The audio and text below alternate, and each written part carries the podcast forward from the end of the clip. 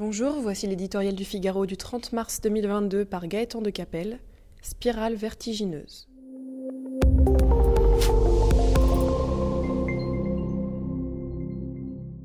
C'est l'éléphant dans la pièce que tout le monde fait mine d'ignorer.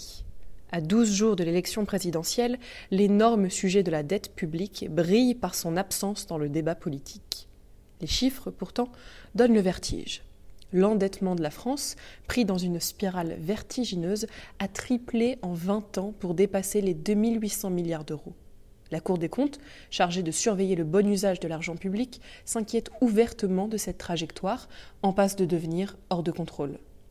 Depuis un demi-siècle, quelle que soit la météo économique, la France vit au-dessus de ses moyens en dépensant systématiquement davantage que ce qu'elle possède. Avec la pandémie, puis la flambée des prix de l'énergie, les dernières digues ont lâché. Au nom de circonstances exceptionnelles qu'ils sont de moins en moins, l'État se charge de tout, se substitue à tout, paie tout, quoi qu'il en coûte.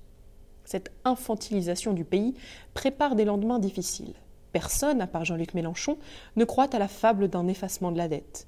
La réalité est qu'avec son gonflement sans fin et la remontée des taux d'intérêt, il faudra à l'avenir consacrer de plus en plus de moyens à son remboursement.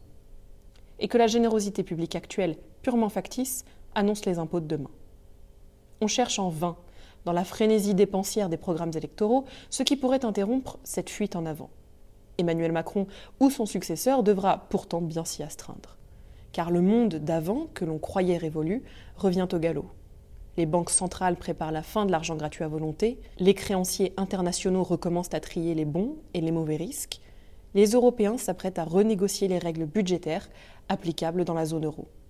La France, qui n'a quasiment jamais respecté les précédentes, espère davantage de souplesse et ambitionne même de convertir ses voisins au bienfait de la dette commune.